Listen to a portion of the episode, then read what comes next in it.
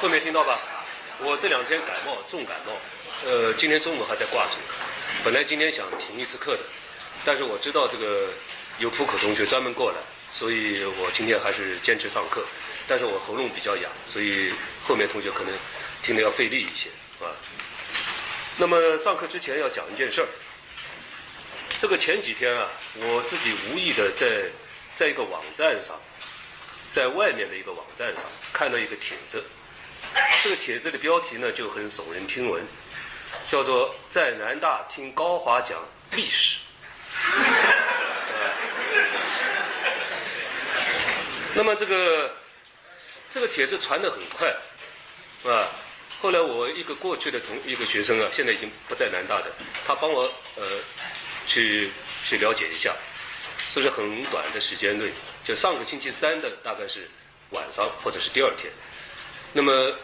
到昨天前天吧，就已经有三千个网页都转载。那么我这个学生呃，帮我和那个呃比较大的那个网站打了招呼，一两个吧，他们拿下来，但是呢，面对这个将近三千个或者三千多个，那真的是无能为力。啊，没有办法。那么我想说的是什么呢？首先，这个我们这是一门课了，是一门课程，啊，是学校的，按照学校的有关规定，啊，给同学们开的一门素质课，这不是公共论坛呐，啊。那么至于我们这个按照学校的规定选这门课的同学，当然可以听，就是因为。这个时间的问题了，或者其他的原因没有选上的南大的同学呢，如果听的话呢，那也可以。从原则上讲，从道理上讲，就是外面的人呢是不应该听的，啊，因为这是南大效率的一门课，啊，这是我个人的看法。就是选这门课的同学，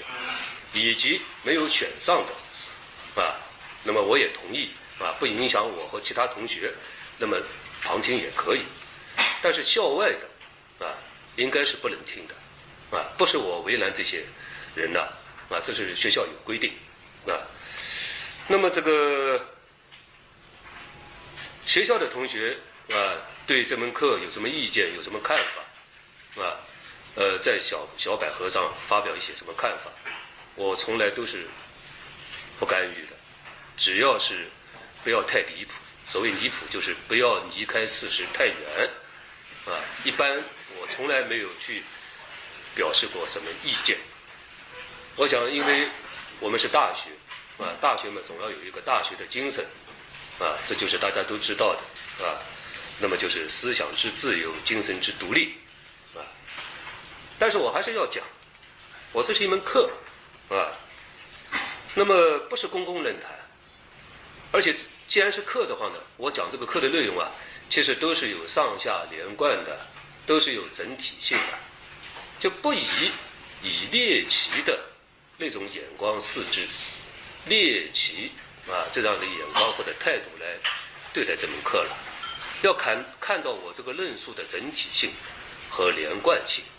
啊，所以呃，我想怎么办？这么多的同学，我也不可能每次都点名，一点名的话，肯定要占了。三十分钟以上时间，啊，浪费时间，啊，那么我想呢，就是，呃，上次那个写帖子的人，我基本判断是校外的人，是校外的，啊，那你应该在你要做一个补充啊，啊，就是所谓你不应该以猎奇的眼光视之啊，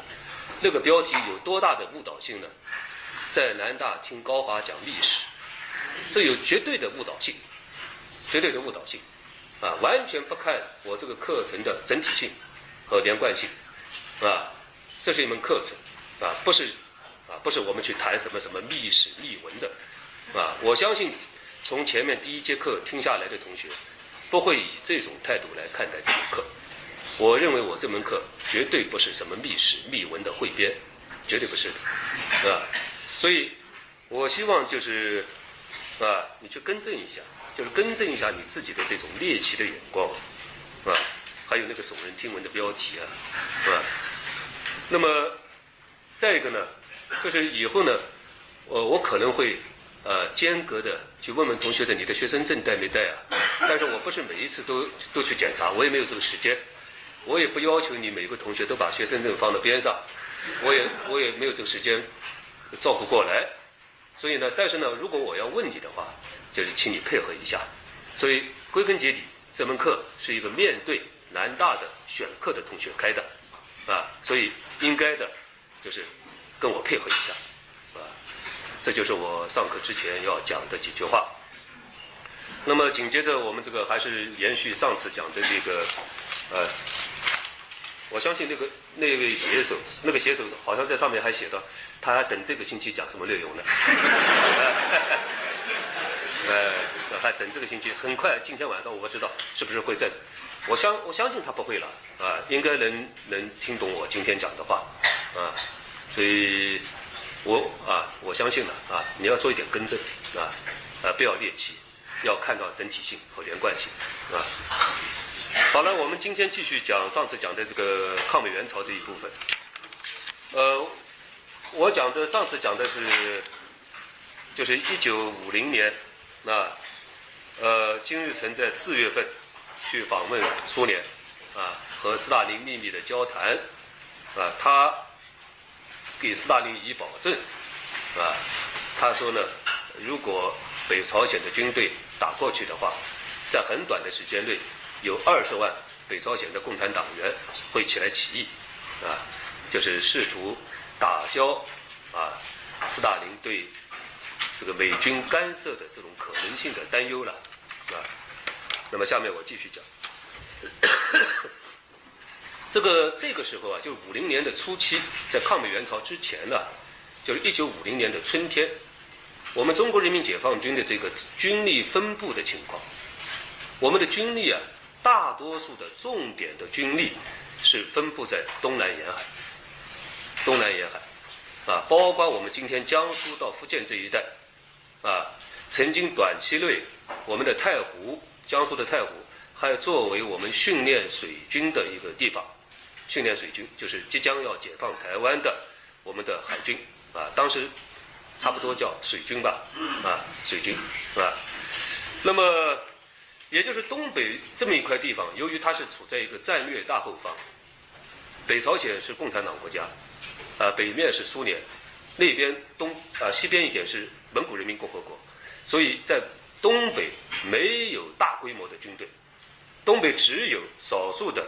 啊几个公安军、公安师啊，就相当于我们今天的武警部队，几个公安师和一个准备转业的龙垦四十二师，就是即将是全国解放的啊，要动员士兵转业啊，就是开垦去了，那么。面对这个金日成啊和斯大林的这个新谈话的这个新情况，啊，金日成在一九四九年五月到中国来向毛主席通报他和斯大林谈话的内容，啊，所以原先这个中国党的领导主要考虑是先解决台湾问题，啊，但是呢，在一九五零年的五月啊，金日成到北京来秘密访问以后。毛泽东主席呢，当然不仅是他了，也就是中央政治局了，都接受了，啊，就是斯大林和金日成的那个看法，那么，也就是同意先解决朝鲜问题，后解决台湾问题。到今天为什么会做这样的转变呢？呃，到现在学界还有不同的看法，就是毛主席为什么会有这么大的变化？自己国家的事情先不搞，先去帮助别人，啊。所以这是一个很值得研究的一个问题，但是与此相联系的可能还有一些基本线索，就是随着中国革命在一九四九年十月取得胜利，这个苏联呢，啊，在斯大林的领导下呢，在一九四九年的秋天，啊，在中国的北京开了两个具有地区这种国际性的会议，啊，一个是亚奥工会会议。亚奥工会会议背景都是莫斯科，莫斯科的这种组织，还有一个呢，亚洲妇女会议，这两个会议是我们新中国刚刚成立的这个时候在北京开的。这个会议的在北京的选择开，啊，它有个很重要的含义，啊，包括这个时期斯大林和刘少奇和毛泽东的一些谈话，就是表明斯大林呢，呃，愿意啊接受，或者是他已经接受这个事实，或者他也表达了这样一个看法，就是认为毛泽东是亚洲革命的领袖，亚洲革命的领袖。当然，他老人家自己是世界革命的领袖，就是有一个差异。所以，亚洲。不仅是中国革命胜利了，你还要监管一些其他国家的事情，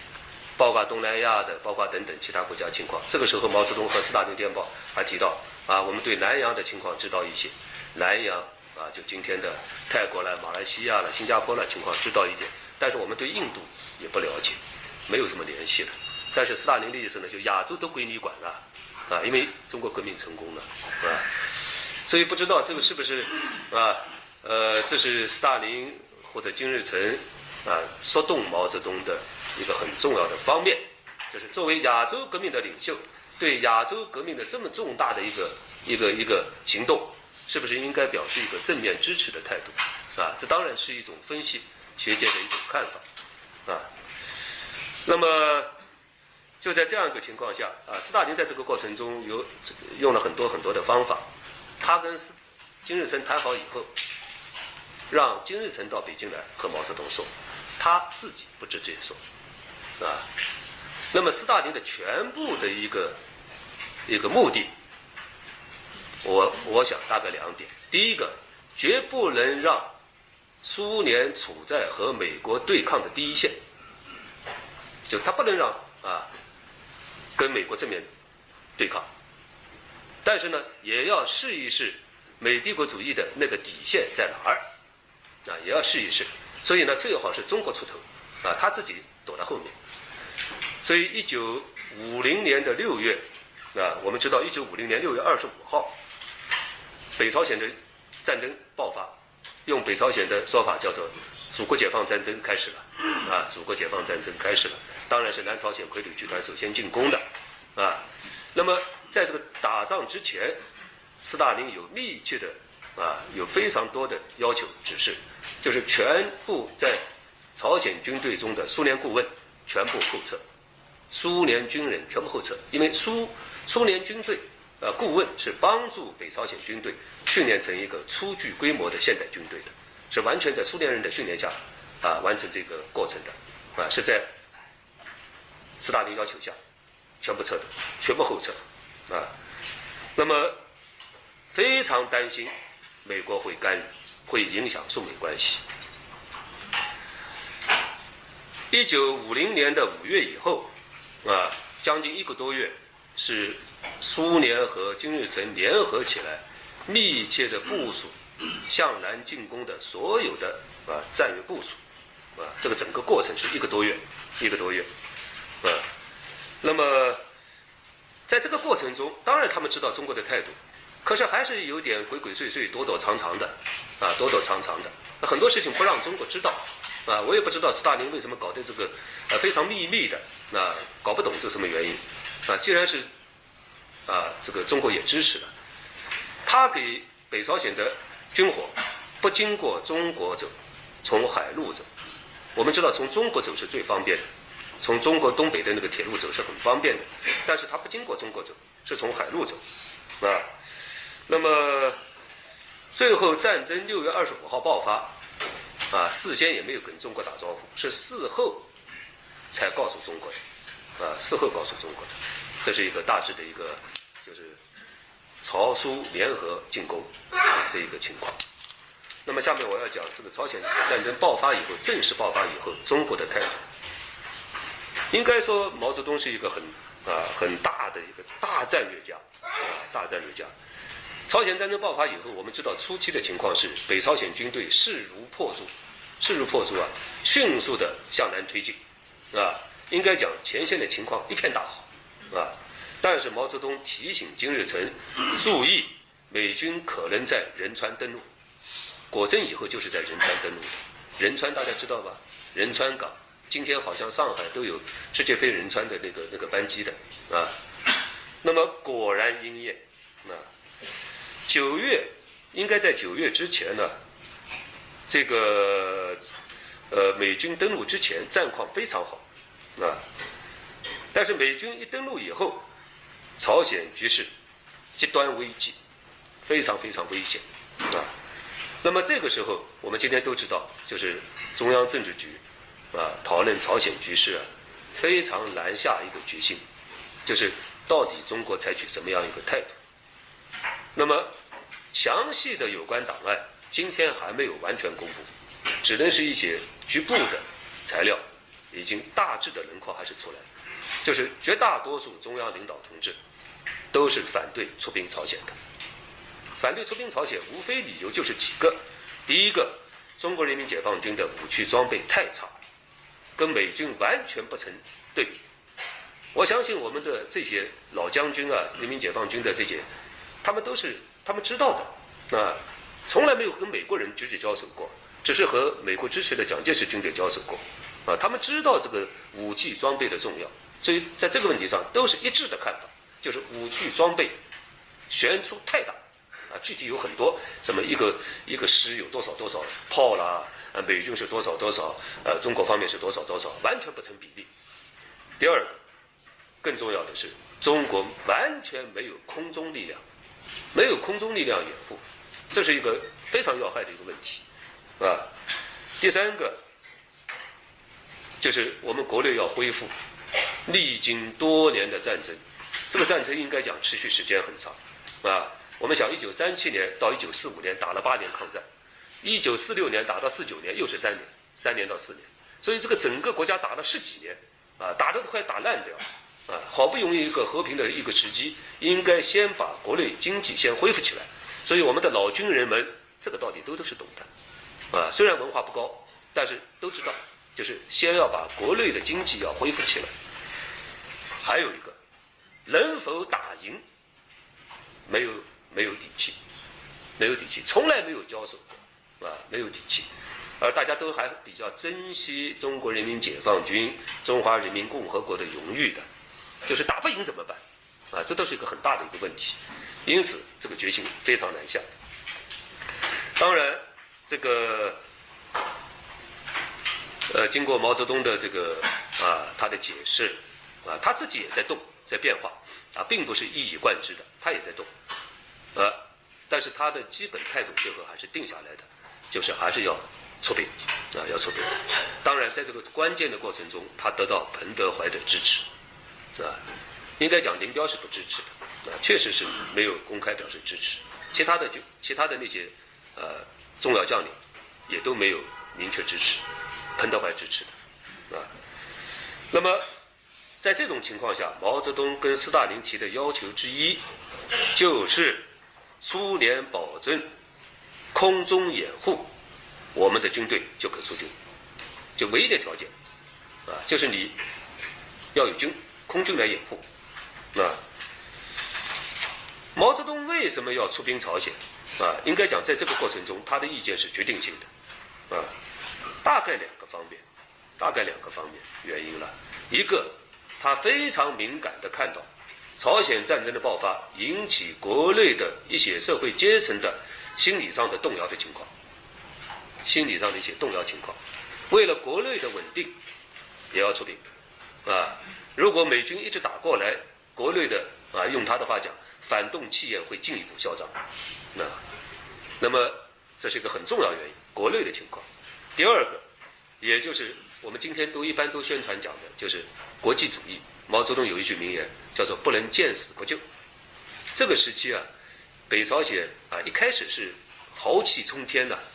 到了啊仁川登陆以后大溃败，大溃败以后已经具体考虑在中国的沈阳成立流亡政府。就斯大林已经通知毛泽东，如果你们再不出兵，他当然他给毛泽东压力了，给他一个压力，那我们就安排沈阳搞一个联合政，搞一个流流亡政府了，啊，实际上是给。给中国方面提供压力，那那么一九五零年的十月十八号应该是这一天，啊，十月十八号，毛泽东派两个重要的干部，一个周恩来，一个林彪，到莫斯科去，啊，谈中国出兵的具体的军事上的一些援助的一些具体情况，啊，也就是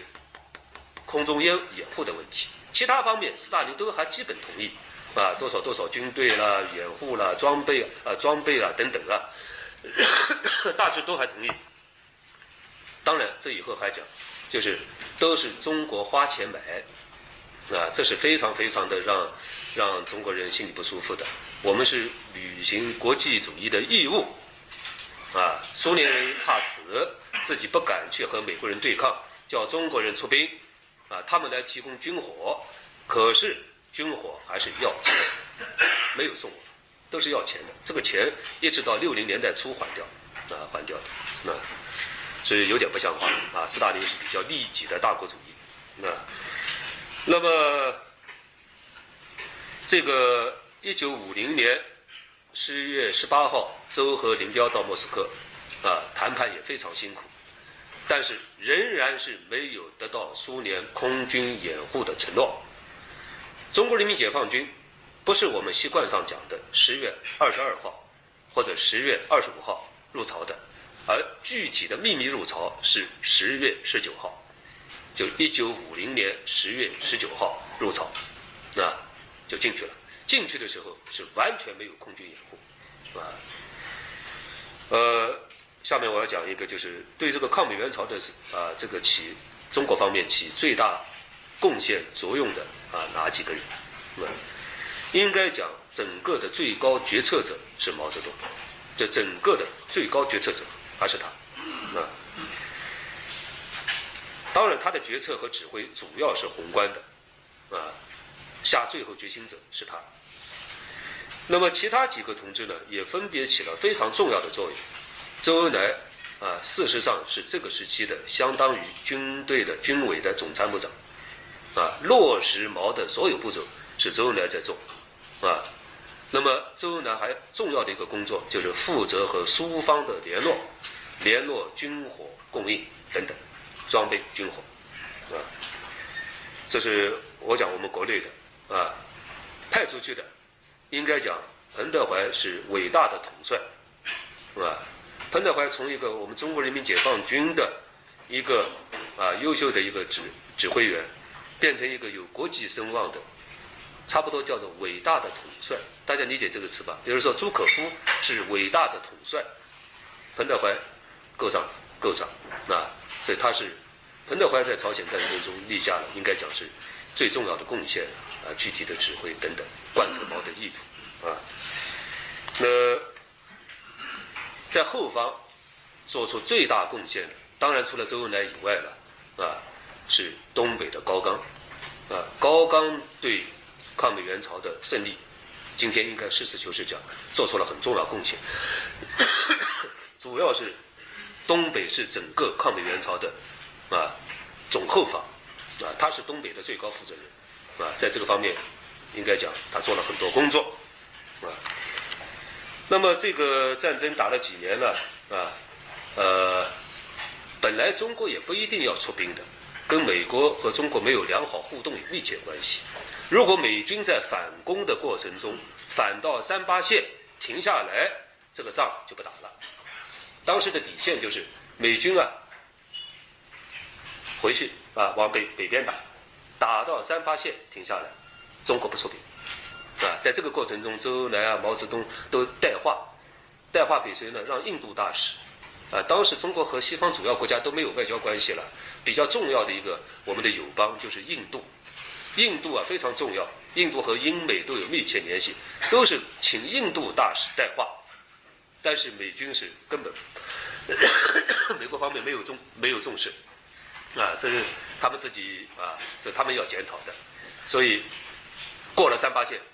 啊，中国要出兵，啊，那么这个仗打的是这样子的，打了几年，回到三八线，就整个情况还是回到三八线。啊，在那儿停下来，停战五三年，啊，全部搞定了。就斯大林去世之后，整个战争结束了，啊。那么双方的损失人员啊，中国方面呢，应该讲我们的损失还比较大，啊，比较大。中方现在是我们官方的数字，是我们阵亡的应该是差不多三十六万，阵亡三十六万，啊。连同伤亡合在一起，总数字是七十七万，七十七万，美军阵亡的是五万。当然这这个不一样的概念啊，没办法的，这不一样啊。那么战俘回到大陆的，我们中国人民志愿军的战俘回来的是八千人，经过啊被美国蒋介石什么等等等等啊蛊惑吸引啊弄到台湾去的是一万四千人，就是去台湾的多于回大陆的啊这些人是五零年以后五一年回到台湾啊都被称作叫什么反共义士啊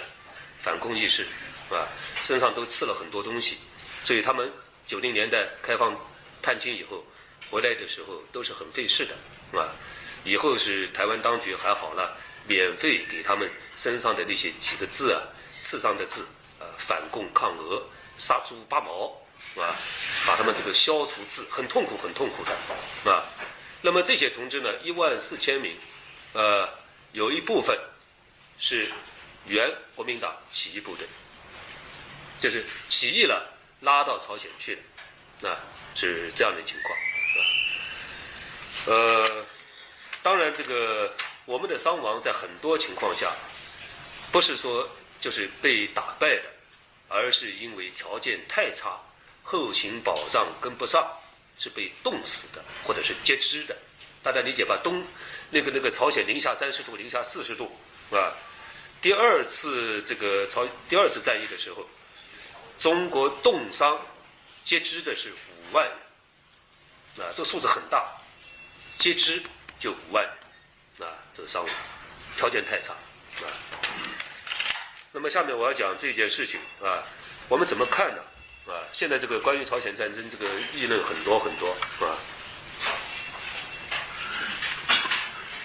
我觉得这场战争呢，对于中国人民解放军成为一个世界级的重要的军队。是有最关键的作用，就是这个战争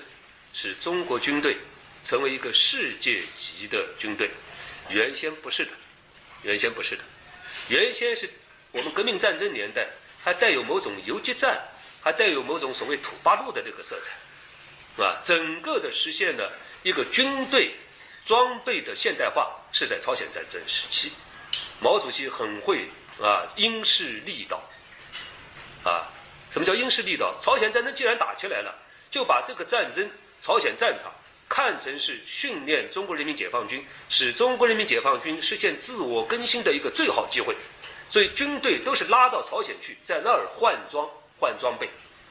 进行实战。苏联军队、苏联人要承诺的给我们的支持啊，这些支持不是说啊拿到来啊，在我们这个国内、国内这个换装啦、换换武器了，不是的，到朝鲜去换，在战争。战场上换取，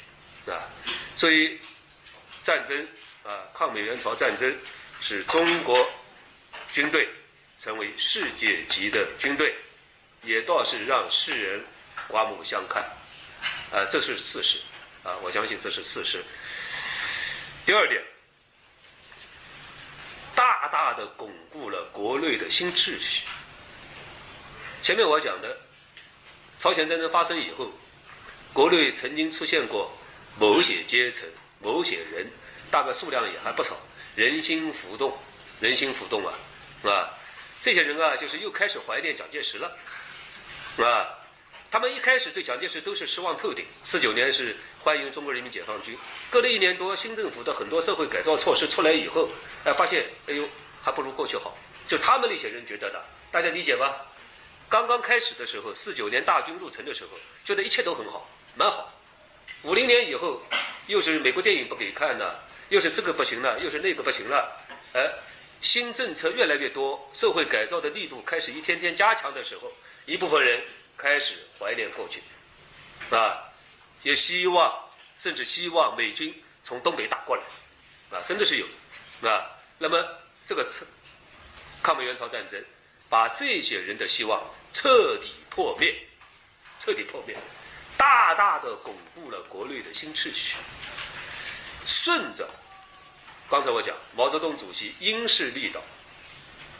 把一百年来在中国的知识界和社会各界存在的对美国的亲善的感觉，一种亲善的一种社会心理，连根拔掉，大家理解吧？一百年来，啊，一八四零年以后，特别是十九世纪末以后，美国在中国的形象和英帝国主义、日帝国主义、俄帝国主义是不一样的，不一样的。他给人们的感觉是：第一，他不要中国任何一块领土；第二，美国人在中国最热衷的是办医院、办学校，啊，所以大家对美国的看法是这个。再一个，第二次世界大战，中美啊联合啊，美国人帮助我们打日本法西斯，所以老百姓中间对美国人的好感，包括知识界的，不仅是知识界，它是一个渗透到全社会的对美国的一种感觉。经过抗美援朝，连根拔掉，配合抗美援朝，国内开始了一场运动，啊，就是批判。崇美、亲美，还有个什么美啊？啊，一共变成了一个叫仇美运动，仇美灭美啊，还有一个什么？一共三个，就对应起来，就正确的态度是应该仇美，啊，就是正面的提倡啊，仇美，而且还有一个叫灭美，蔑视的蔑，灭美，啊，那么这个呃，我们知道的就是一九五零年以后。美国在中国的所有的呃办过的那些文化、教育、医疗单位，全部结束，全部结束了。所以朝鲜战争是真正的使中美完全切断，彻底切断，心理上的感觉也切断，啊，起到这样一个作用。那么第三点，是斯大林彻底的信任了毛泽东，啊。本来斯大林对毛泽东是半信半疑的，更多的是没有亲，没有这个亲和性，啊，呃，这个具体有很多很多材料，是吧？那么当然最普通的一种说法就是，他认为毛泽东很可能是东方的铁托，啊，东方铁托。但是这场战争，啊，通过战争，毛泽东敢于和美国人正面对抗。彻底断了毛和西方再联系的那种可能性，使斯大林非常的高兴，非常的开怀，啊？于是大规模的经济援助开始，就开始了，啊？就是斯大林信任的，啊，当然，这个我下面还会讲这个大规模的经济援助，斯大林时期开始到赫鲁晓夫时期一直延续，一共是一百五十六个大型项目。一九五零年代的五十年代初期和中期的苏联援华一百五十六个大型项目，包括洛阳拖拉机厂、长春第一汽车制造厂等等等等，啊，我们新中国的工业基础是一百五十六个工业项目，这一百五十六个项目中间，一半以上是军工，军工项目就是中国开始有自己的军工，是和苏联人的帮助分不开的，而苏联人为什么帮助你？和朝鲜战争分不开的，是吧？分不开的。当然，还有一个一个结果，啊，这个结果就是使台湾获得了喘息的机会。这个事情你怎么看呢？啊，你怎么看呢？啊，一九五零年上半年，台湾到处都是播放一首歌曲，叫《保卫大台湾》，啊，慷慨激昂，悲壮。就是我们已没有任何退路好退了，再退退到海里面去了。朝鲜战争来了，从此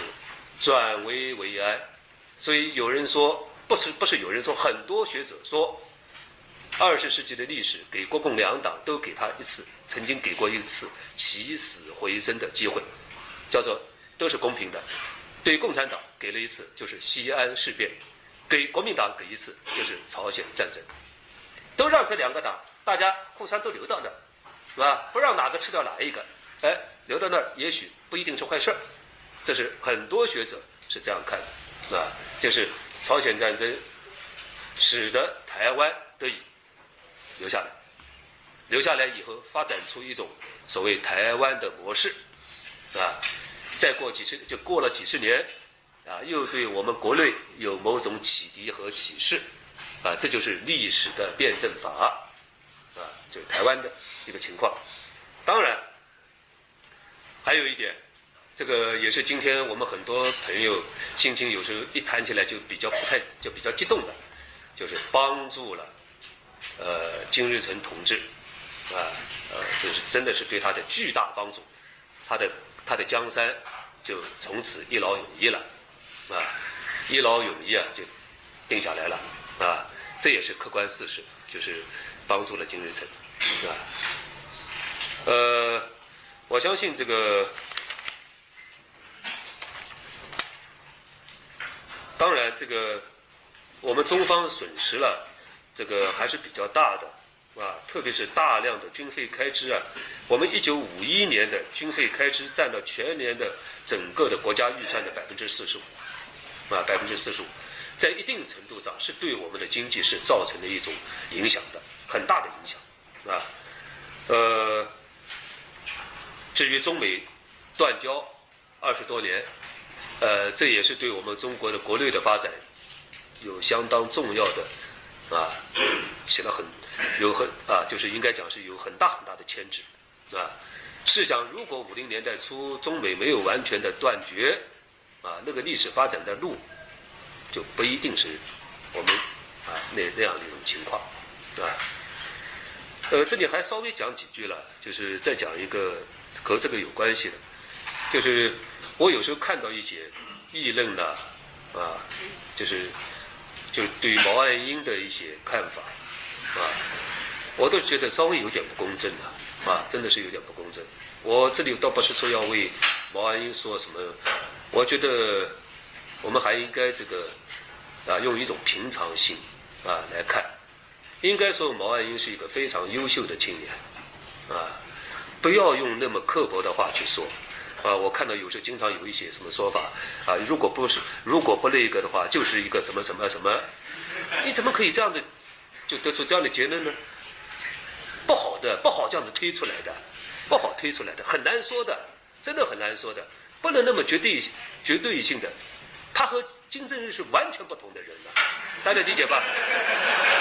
完全不同的，生长环境不一样，价值观不一定不一样的。是吧？这个从小啊，他的那个那个那个过程那么辛苦，啊，而且以后是在苏联啊参加卫国战争，啊，他真是一个很优秀的青年。你们知道，王明是毛泽东的，应该讲两个人意见矛盾非常非常大，但是王明在那个年代写信提到毛岸英，都是给毛岸英最好的评价。这个信不是给毛泽东看的了。就是王明跟其他人通信提到毛岸英，都说这是非常优秀的青年，非常优秀的青年，啊，所以这个我们不要用这个太简单的这种方式。换句话说，蒋经国，我们何尝当年能想象到他在他的晚年做出那么重大的改革呢？蒋经国，啊，蒋经国以后，我相信在中国历史上，他是相当正面的一个人物，啊。也许将来一百年以后再写中国历史，它肯定是一个正面性的，啊，比较正面。但是蒋经国，我们谁能想到呢？啊，说不一定。那蒋介石选蒋经国，呃，看起来是一种比较人治的中中国式的东方式的传统，但是在中国这个情况下，也就是我们才接触了帝制没有几十年了。大家今天想一想看，我们接触帝制没有多少年。这个在历史长河中非常非常短的，接触帝制剪个头发那很容易，帝制思想那是根深蒂固，要很长很长时间的才能慢慢的消解的，慢慢消解，要随着社会经济的那种呃条件的变化来消解。退一万步讲，啊，不一定就是蒋经国，我不认为蒋经国就比别人差，甚至我这样这样看的话，我觉得他比别人还好一些，还好一些的，啊，所以毛岸英。不应该用那么，呃，我甚至认为有一种说法太刻薄，太刻薄啊，不好啊。我个人都是觉得他是一个很了不起、很很好的一个青年，啊，很好青年啊。而且我们应该同情的啦，同情了，才二十八岁，没有享过一天福了。用中国人通常的这种最平常的价值观看，他没有享过一天福，没有享受过一天太子的那种那种荣华富贵，没有啊。他跟我们。知道的那个金正日是完全不同的概念，对不对？不一样的啊，所以，呃，这是我顺带讲的一点。好的，我们休息一会儿，休息。